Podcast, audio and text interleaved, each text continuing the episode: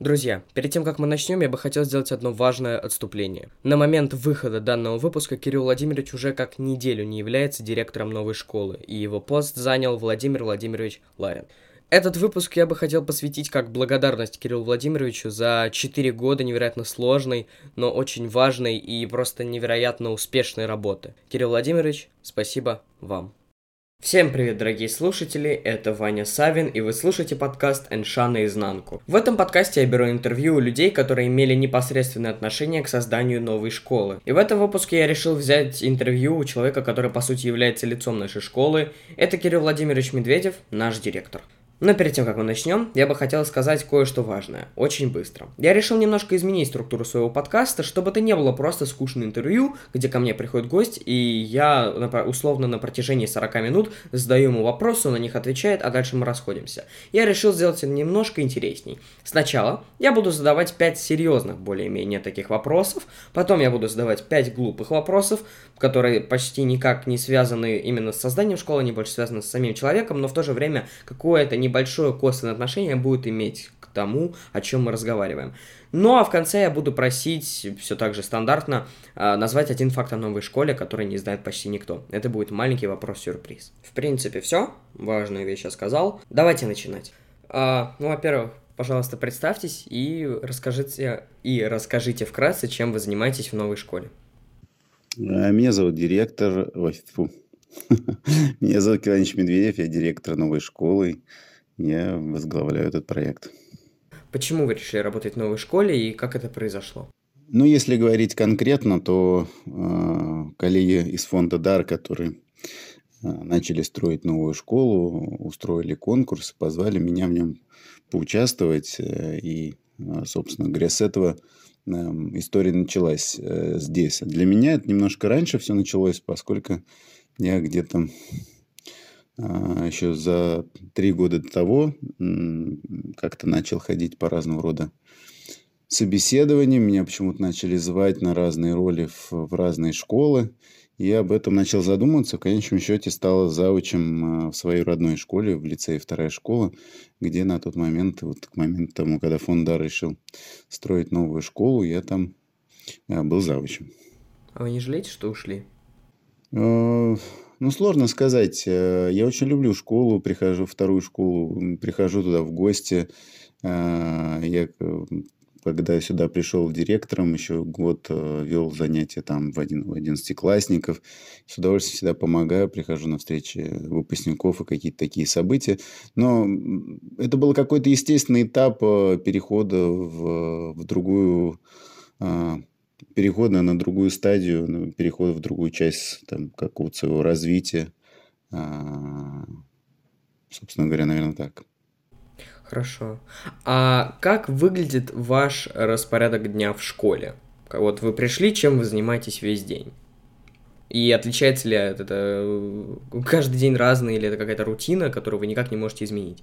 Ну нет, э, рутины, э, конечно, я управляю своим временем. А, очень много рутин, а, и я стараюсь делать так, чтобы эти рутины не поглощали все мое время. Обычно, обычно это очень много разных встреч. Есть э, время, так называемое медленное время, когда можно спокойно посидеть, подумать, поработать, почитать материалы, ответить на почту. А, а так это большое количество встреч, мои уроки, посещение уроков моих коллег, а, разного рода переговоры, созвоны. Ну вот, в общем, в принципе, весь день так и устроен. А если прям график по часам, если не секрет, конечно? График по часам. Ну, сложно сказать, э, как именно устроено. То есть, в зависимости от того, а, ну, как, какого такой четкой сетки у меня нет. У меня есть дни, которые, в которых есть определенные события. Например, у нас в понедельник есть учебная планерка, в среду есть методический совет, в пятницу есть э, административная планерка. Есть встречи регулярные с коллегой, с моими замами. Они, они стоят как регулярные встречи и формируют определенный день. В часть, в часть дней у меня есть разного рода спортивные или э, там, образовательные какие-то активности. Например, у меня я соведущий э, секции ОФП с директором. Она проходит два дня по вечерам, понедельник, четверг, в один из дней хожу на танцы вечером. Ну, то есть, вот есть такие вещи, которые есть для меня, есть, есть регулярные встречи, вот они раз, размечают день. Плюс мои уроки. А дальше, вот в эту оставшуюся сетку, мы с моим помощником накидываем те встречи, которые нужно делать регулярно, посещение уроков, а, ответы на запросы коллег, на просьбы встретиться, обсудить, или вот такие проекты, как твой, и время и встречи для того, чтобы а, решить стратегические вопросы, продвинуть их, узнать, э, как обстоят дела по ключевым задачам школы. Вот так это формируется. То есть нет такого, знаешь, каждый день в 9 утра я сажусь в кабинет, наливаю чашечку кофе, открываю учительскую газету. Нет, такого нет. Ну, каждый день разные. Единственное, что вот есть набор встреч, их достаточно много, которые повторяются каждую, из, из, каждую неделю, из, из недели в неделю. А зачем эти встречи вообще нужны, по-вашему? И нужны ну, ли а, вообще? Конечно, нужны. Есть, э, есть э, рутинные процедуры, которые связаны с управлением. Есть такая схема простая, plan, do, check, act, соответственно. Запланировал, поделал, сверился, а, скорректировал. Собственно говоря, момент сверки с коллегами, он очень важный, поэтому мы сверяемся. Есть такое понятие геликоптер-вью, такой вид с вертолета. А время от времени нужно собираться командой и а, посмотреть на ситуацию с разных сторон, чтобы одни коллеги знали, что делают другие, как двигаются проекты. Безусловно, если кто-то занимается важной, важным направлением в школе, то мы должны сверяться, удается ли достичь результата, процесс э, на, на э, правильном маршруте или есть какие-то препятствия. Может быть, я могу какую-то оказать помощь. Или мы разошлись в представлении о том, что мы делаем, и нужно подкорректироваться. Это очень важный процесс, соответственно. В любом делегировании важно без которого не бывает управления, важно в том числе уточнять образ результата и возвращаться в контрольных точках к тому, что получается. Ну и э, кроме регулярных встреч, безусловно, есть э, встречи, которые нельзя не проводить, связанные с инициативами, проектами коллег, с какими-то переживаниями, болями, расстройством, недопониманием. Коммуникативные встречи. Я регулярно провожу разные, разные встречи с кафедрами, с родителями. Вот на прошлой неделе была встреча, была встреча с родителями первых-четвертых классов, на позапрошлой встреча была с родителями пятых-одиннадцатых классов. То есть это, это часть, часть коммуникативной повестки, к которой я имею отношение, я в ней участвую. Есть встречи, которые заряжают, есть встречи, которые э, просто рабочие, они упрощают, э, есть встречи, которые неприятные, расстраивают, которые отнимают энергию, которые надо готовиться, после которых надо отходить. Конечно, я, конечно, я не люблю такие встречи из последнего типа. Есть встречи мозговые штурмы, наверное, или встречи обсуждения инициатив и проектов. Наверное, это одна из любимых моих частей, когда кто-то приходит э, и а, и обращаясь с чем-то интересным. Ну, например, ты обратился, я понимаю, что вот можно связать тебя с другими коллегами, можно тебе помочь, и дело хорошее. Или пришли девчонки из шестого класса, говорят, у нас вот проект на, интенсив... на нашем вариативе нам необходимо взять интервью. Вот мы хотим взять у вас интервью. Ну, вот любопытно. Они, в отличие от многих журналистов, прислали интервью после того, как они его подготовили. Долго готовили, но сделали. Очень симпатичная работа получилась. И это, такие вещи очень приятные. И, ну, ну, а, конечно же, есть рутины, которые... Есть э, беседы про про увольнение, про отчисление. Я же не могу отказаться от этих бесед. Не, не редко, когда бывают приятные. А почему директор? Может, вы вообще хотели какой-то другой должностью заниматься? И, может быть, даже есть такая в школе сейчас должность, которую вы смотрите и такие, о, блин, я бы туда хотел на самом деле, а не вот тут вот сидеть всем этим заниматься. Хороший вопрос. Эм, я до этого был завучем, и а, очевидная была мысль, что нужно попробовать себя в роли директора. Директор – это человек, который отвечает за стратегию развития, за общую повестку, который может реализовать большую задачу. Это интересно, это вызов, это а, большая ответственность и большая большая возможность увидеть изменения, которые делаются большой командой. И в этом смысле э, эта роль для меня была очень интересная. И это большое для меня испытание было личное, поэтому э, я этого хотел. Поэтому, собственно говоря, было естественно рассматривать эту позицию. А, наверное, про что думал ли я про какие-то другие роли, ну, тогда нет. И сейчас как-то нет необходимости про это думать. Будет, а, будет мысль на эту тему, буду думать. Пока, пока столько дел, которые нужно делать, и столько а, пространства для развития в, в, этой, в этой роли есть, что я пока не думаю про другие варианты. Вот следующий как раз вопрос про развитие. Ставите ли вы перед собой какие-то глобальные цели? Есть ли у вас какие-то цели по поводу дальнейшего развития управления школой? А как вы их строите, как они получаются? Были ли у вас какая-то цель изначально, которых вы уже достигли, например? Ну, конечно, это естественная часть э, планирования и, и мечтаний, и фантазий вокруг, э, визионирования вокруг существования школы. А, есть личные цели, связанные там, с моими личными, э, личными достижениями, развитием. Есть, э, естественно, цели, связанные со школой. Например, очевидно, что у нас такой откровенный режим стартапа закончился, перешли к другому этапу. Там были специфические задачи, в том числе э, надо было, например, вначале открыть школу. А, имея, имея полтора человека в команде, соответственно, то есть, собственно говоря, на, на нуле, да, и сделать большую школу. Мы приступили э, осенью 2016 года, и не, те люди, которые непосредственно занимались э, этой, этой задачкой в наставном старте, это буквально там человек пять. А, я не говорю тех, кто сочувствовали, помогали, придумывали, были рядом, да, таких людей было очень много, они очень много помогали. Но вот, условно говоря, если считать, что вот именно управленческая группа или группа, которая запускала проект, э, вначале это фактически это гаражный был режим, да, и мы, у нас был такой офис, который была одна небольшая комнатка, и мы все там помещались, и, и это было достаточно необычно, а через 9 месяцев у нас и здание достроилось, и человек здесь было больше сотни, сейчас это больше 200 сотрудников, здесь порядка 250, огромное количество людей, которые учатся, училась, приходят в школу, огромная ответственность за то, что э, как мы себя позиционируем. Например, была когда-то задачка выработать язык новой школы. Вот сложно себе представить, был момент, когда мы еще не умели писать про новую школу. И была сложная задачка, и она решилась. И много таких задач было. А, и в этом смысле а, мы открывали вторую смену заочка. Это тоже и с доп. образованием нашим всем направлением была большая, большая задача. Мы взяли определенный этап, сейчас двигаемся дальше. Ну, в общем, а, тут полно всего. И есть, есть горизонты, есть желание масштабировать наш проект.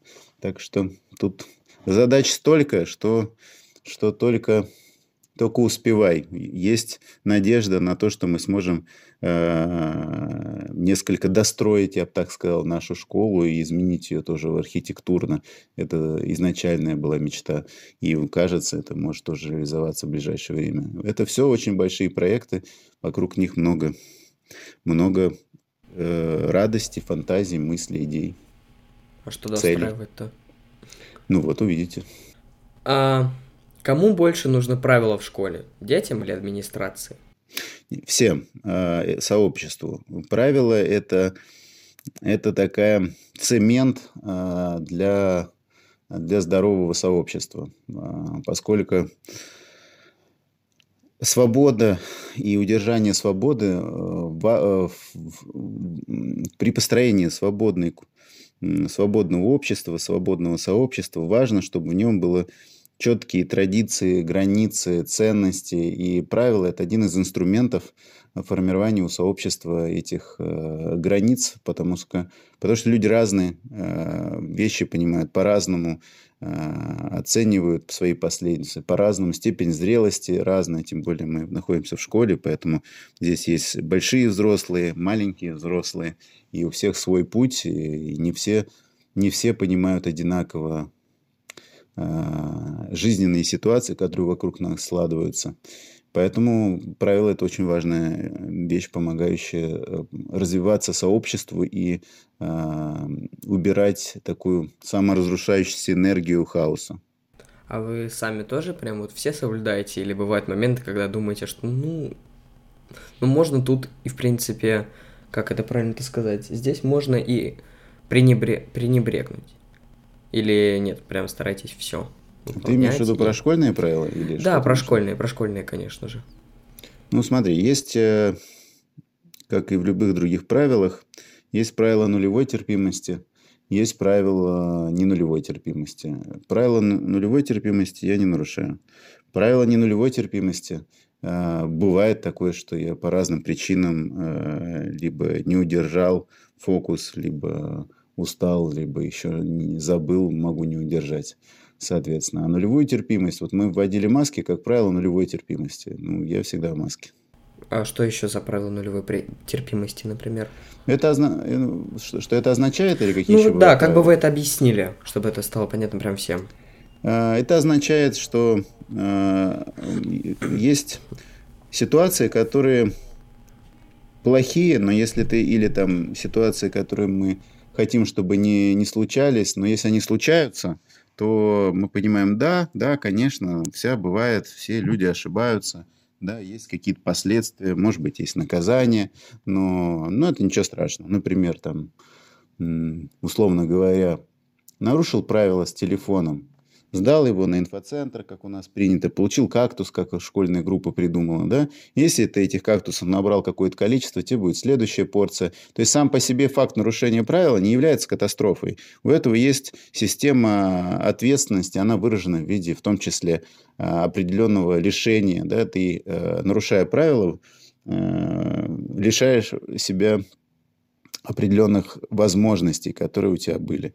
Это обычные правила, не нулевой терпимости. А есть правила, которые, абсолю... Э, которые регламентируют то, что вообще не может случаться. Например, нулевая терпимость к наркотикам. Если кто-то принесет наркотики в школу, он будет отчислен незамедлительно. Без, э, без снисхождения, без рассмотрения каких-то ситуаций, без понесения какого-то внутреннего наказания, он будет просто отчислен. И оружие или что-то, что-либо подобное. Это правило нулевой терпимости в том числе. То есть не подразумевается наказание, подразумевается, что мы не нарушаем их.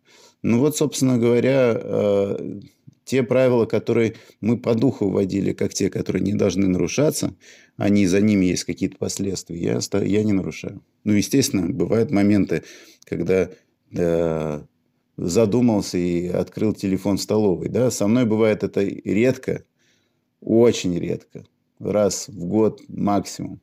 Но бывает, я живой человек. Ну, ничего страшного, мне кажется. Мои коллеги же мне тоже напоминают. Я убираю телефон. Ну, так. Я живой человек, как и все другие живые люди. Правила – инструмент э, развития нашего сообщества, а не самоцель его построения. То есть ради правил нет смысла э, биться, что-то делать. Они выполняют промежуточную задачу. Тогда пять... Угу. Вторых. Второй блок. Готовы? Давай. Давай. А, вопрос, без которого я не... который я не мог не задать Юлии Эдгаровне, который не могу не задать вам. Вы любите детей? Это забавный вопрос. А, мне кажется, я тебе уже про это как-то говорил, что, э, ну, наверное, в таком вопросе, как ты задаешь, можно было сказать «да», но, э, как мои коллеги говорят, э, детей не надо любить. Детей надо любить своих, а других надо уважать, взаимодействовать, помогать развиваться, обучать. Собственно говоря, я бы скорее придерживался этой концепции. Поэтому сказал бы так. Но еще, но я очень ценю и уважаю э, ребят, с которыми работаю, всегда, кто бы это ни был, а, с уважением отношусь э, даже к самым потерянным персонажам, с кем я сталкивался в свое время, работая в самых разных местах. И, и это для меня всегда более переживание человеческое про помощь. И даже когда я расстраиваюсь, я часто расстраиваюсь от того, что а, того, что э, так с человеком происходит. Да? То есть, мне кажется, работать в школе и не работать из любви к людям, э, так нельзя. Просто сама фраза «любите ли вы детей», она очень, очень странная, со странными коннотациями. Тут очень важный момент. Любовь очень сложная конструкция, уважение. Э, и есть там безусловная любовь, связанная со своими близкими. Есть э, любовь э, к, к людям, любовь к, к обществу, к родине, да к чему угодно. Это разные все конструкции. И когда, когда человек говорит, я люблю детей, иногда, если я задаю уточняющие вопросы, в этом есть, э, есть какая-то сторона, в которой человек, как бы тебе правильно сказать, э, себя раскладывает на этих, э, на этих людей. То есть он как бы себя теряет в этом вопросе или как-то не видит или э, грань раз, размежевывает. То есть эм, грубо говоря, вот давай так, такое упражнение сделаем. Является, и вот представим себе, наверное, ты можешь себе представить каких-нибудь строгих преподавателей, которые даже как бы особо никакого ласкового взгляда там не бросят, а сурово там преподают, выставляют там единички из ста, и, в общем, э, э, достаточно э, сдержаны в проявлении эмоций. Можно ли сказать, что они не любят детей или не любят своих учеников? Ну, наверное, нельзя. Это совершенно точно. Не так ничего нельзя сказать. Это сложная категория. Э, если человек э, настаивает на том, что он любит людей, э, любит детей, это какая-то очень поверхностная конструкция, то у меня возникает вопрос, насколько он зрелый, насколько он отделяет уважение, помощи, потакание, свободу и вседозволенность. Это очень важная конструкция. Вот поэтому это такая сложная, нагруженная фраза. Но без любви в школе жить и учить и работать невозможно которые без, э, да, да, без любви к, к людям, без любви к вере в, в развитие, без любви э, вообще к гуманистич, гуманистической такой любви. Без этого просто очень тяжело и мне кажется, люди страдают, не имея этого, если они работают в школе. Потому что это большое испытание. Э, там, где люди развиваются, там, где есть маленькие э, взрослые, которые только-только э, формируются как личность, становятся ответственны за свою судьбу, делают свои выборы, начинают понимать окружающих, понимать себя. Там очень много много ошибок, много переживаний, много интерпретаций, много манипуляций. Это сложный, сложный нагруженный мир. И если в нем нет любви, мне кажется, он может изводить. Мне кажется, часто поэтому, когда мы смотрим какие-то страшные вещи из разного рода школ, э, где, такое, где происходят какие-то кошмарные вещи, иногда пережив... ну, как-то чувствуется, что там любви нет. И очень переживательно за коллег и за детей, которые лишены этой, этой возможности. Это вообще-то благо быть в такой атмосфере. Вам, я считаю, всем очень повезло, кто у нас учится. Спасибо. Знаете ли вы всех э, своих коллег и работников школы по именам? Да, да. Наверное, наверное это э, я бы так бы хотел знать э, всех наших школьников, э, но это, к сожалению, вот пока мне не дается это упражнение. Я стараюсь но, в общем, память уже не та. Вот, коллег знаю, поскольку я абсолютно всех э, собеседовал. И, э, конечно, конечно, это часть, часть, э, часть моей работы их, их знать, потому что тоже достаточно странно подойти к коллеге, спросить, а вы кто, собственно говоря, чем вы у нас там занимаетесь? Э, это, это, это, это демотивирующее упражнение для, для всех. А детей вы прям тренируетесь? Да, да, было такое. Я, я стараюсь. Есть, есть, есть у всех опытных педагогов, у публичных э, лекторов всегда есть набор техник, как, как запоминать, э, как обращаться по имени. У кого-то есть просто отличная память на эту тему, тут я не могу похвастаться, э, но я тоже использую определенные техники, иногда специально стараюсь кого-то выучить, если, если почему-то не могу запомнить. Потому что очень много обрабатываю разной информации, голова перегружена, оперативная память перегружена кучей всякой информации. И, собственно говоря, наверное, это тоже мешает, э, мешает заполнить ее информацией про, про всех наших учеников. Хотя мне хотелось бы. Мне кажется, это важным, э, потому что Э, моя работа связана как и с управлением процессами, так и с, с поддержкой коллег, ребят, с пониманием, кто, кто как себя в этом процессе чувствует, как развивается. И, конечно, намного мне комфортнее и всем комфортнее, когда я твердо помню каждого, каждого с, кем, с кем взаимодействую, и я стараюсь это делать. Хотя это очень тяжело. Ну, для меня лично. А с какими мыслями вы просыпаетесь перед каждым рабочим днем? Хороший вопрос. Да так, с тяжелыми мыслями обычно просыпаюсь, потому что я не люблю просыпаться. Это утро не моя тема, поэтому в целом, в целом, ну я шучу, конечно, в целом я не очень люблю вообще просыпаться. Эта часть дня мне не нравится категорически. А, вот. А иногда я с дуру открываю рабочую почту с утра, и тогда у меня точно вагон всяких разных мыслей, не всегда благополучных. А, стараюсь не делать этого, по крайней мере, первое какое-то количество времени, пока я проснулся.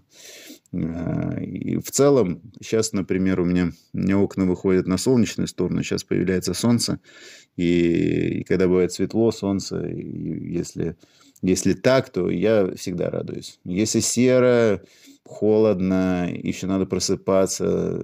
Это мне, мне всегда тяжело подсобраться. Мне помогает последние полтора года, мне в этом деле помогает мой сын, потому что он достаточно быстро все, все мои мысли занимает, потому что он обычно просыпается до меня. Поэтому, когда я просыпаюсь, обычно мысли уже связаны с ним. Но это последние полтора года. Чего вам не хватает в вашем кабинете? Или вам он Кресло. нравится? Какого в моем кресла? кабинете не хватает кресла. Качалки? Да, ну я шучу, но мы с моими коллегами обсуждали, что мы хотели обустроить такую... У меня есть диванчик, э, соответственно, который очень любят мои коллеги. И э, диванчик это все очень любят. Когда в учительской появился диван, э, то популярность в разы просто выросла. Вот там на самом старте было, да, то есть коллеги еще так в один блок больше ходили, тут еще кофемашина стояла, а учительская, она, знаешь, была пустая и холодная. И мы сделали две вещи. Мы сделали только кофемашину и диван. И практически мгновенно все радикально изменилось. Просто это две вещи, которые облагораживают любое учительское пространство. Вот. Прекрасный диванчик у меня есть, но вот такой вот зоны, как бы такой э, чил-зона такой для переговоров у меня вот немножко не хватает для таких э, спокойных, подумать, посидеть. Вот э, у меня когда-то было желание, чтобы так случилось, но все никак не придумаем, как это сделать. А так, в целом, мне кажется, мне нравится, какой мне получился кабинет. Хочу, кстати, подтвердить про диван. Мы когда были на дне самоуправления, а, ну, Соня же была директором, да, а, и мы когда просто заходили посмотреть, потому что я лично на день самоуправления в кабинете директор был первый раз, диван, правда, просто, ой, такой, он такой мягкий, такой удобный, на нем можно так, так приятно полежать. Да, да, даже некоторые мои коллеги э, спали на нем разные непростые минуты их работы. Да, что бывало так, что кто-то устал или кто-то не успел домой ехать, я прям все на диване оставлял. Какое бы альтернативное название нашей школе вы бы предложили? Ну, хороший вопрос. Мы же думали где-то в начале. Напрашивалось какие-то ассоциации с местом, с Мосфильмовской улицы, с Раменками, еще чем-то. Но мы тогда как-то какого-то хорошего варианта не нашли, когда стартовали. И вот Я слышал, название, Никита которое было. предлагал даже ее назвать «Время». Да, я, я, честно говоря, это Юлия Эдгар, наверное, рассказала, я даже не знаю, что такое название было. Нет, э, уже было плюс-минус, вот как, когда я присоединился, уже плюс-минус была э, идея назвать школу так. Э, правда, я вначале думал, потому что на всех, э, что это просто, знаешь, как бывает на сайтах, когда делают, сначала такой текст рыба. Э, дизайнеры показывали материалы, и там было везде написано «Новая школа». Ну, думаю, ну, новая школа, ну, это же новая школа, поэтому название новая школа так для удобства. Вот. Ну, коллега, это такое название у нас. Мы начали там небольшой креативной группой думать, и э, искать, и в какой-то момент подумали, что, в общем-то, нам нравится. Поэтому я, честно говоря, больше не думал про, про другое название. Вот тут я же рассказывал как-то, у нас есть сейчас в третьем классе, не уже в четвертом, наверное, ну, есть эм, одна моя знакомица в начальной школе, которая когда была во втором классе, она ко мне подошла и спросила, говорит, Кирилл Ильич, вот наша школа называется новая школа, а вот через 30 лет она как будет называться?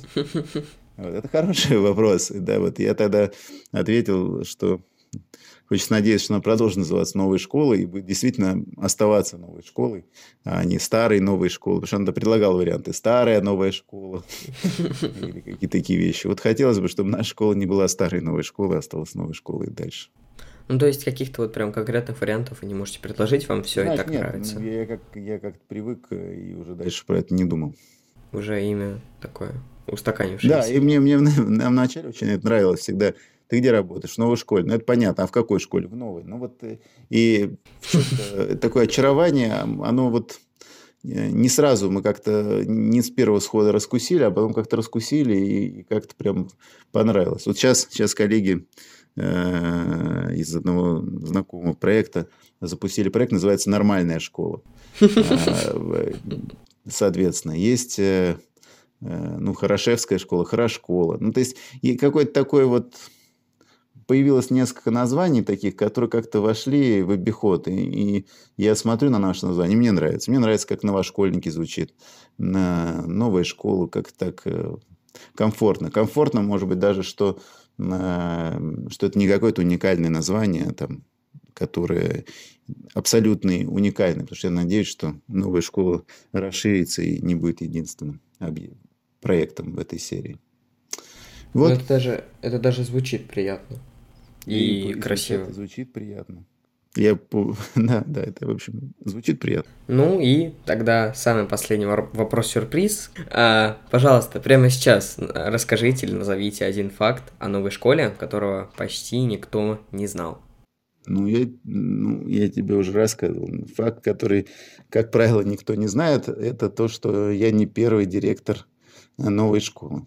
Потому что новая школа появилась 2015 году, в марте.